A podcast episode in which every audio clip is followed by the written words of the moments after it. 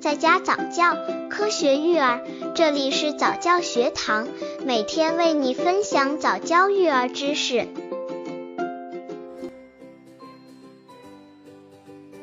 宝宝呕奶和吐奶的区别，如何预防宝宝呕奶？宝宝呕奶也可以被叫做溢奶，每次在吃完奶以后，宝宝呕奶量都不会太多，常常呕一两口就停止，有的小宝宝还会出现一些吐奶的现象。那么，宝宝呕奶和吐奶的区别在哪里呢？会不会是一种表现呢？跟随小编一起往下看。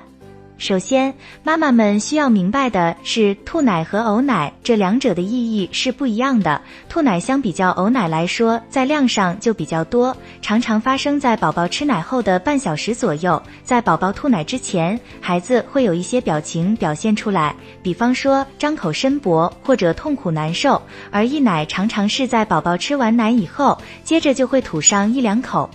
另外，吐奶其实在宝宝的生长过程中也是比较常见的一种现象。它的造成有可能是两种原因，比方说，如果宝宝患有一些全身性或者胃肠道疾病，那么就容易引起经常发生吐奶的现象。另外一个原因就是宝宝的胃与成人不同，基本上都是呈水平胃的，胃容量又特别的小，存放食物比较少，所以食物很容易从胃内喷出。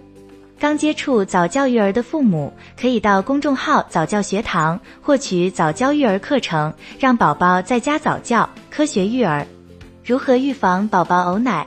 宝宝一旦呕奶，爸爸妈妈是最着急的，生怕因为呕奶而呛到宝宝，严重的甚至会引起窒息。那么，只有在生活中掌握一些预防措施，才能预防这一现象的发生。那么，如何预防宝宝呕奶现象呢？可以通过以下几点来了解一下：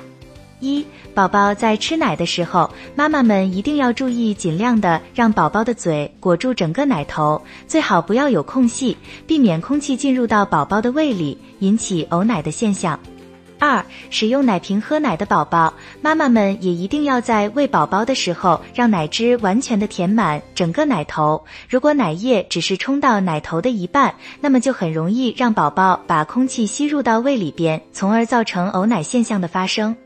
三，在给宝宝喂完奶以后，妈妈们应该轻轻的把宝宝竖起在肩膀上，然后用手从下往上拍打宝宝的背部，力度一定要轻。待宝宝把嗝打出来以后，再让宝宝平躺。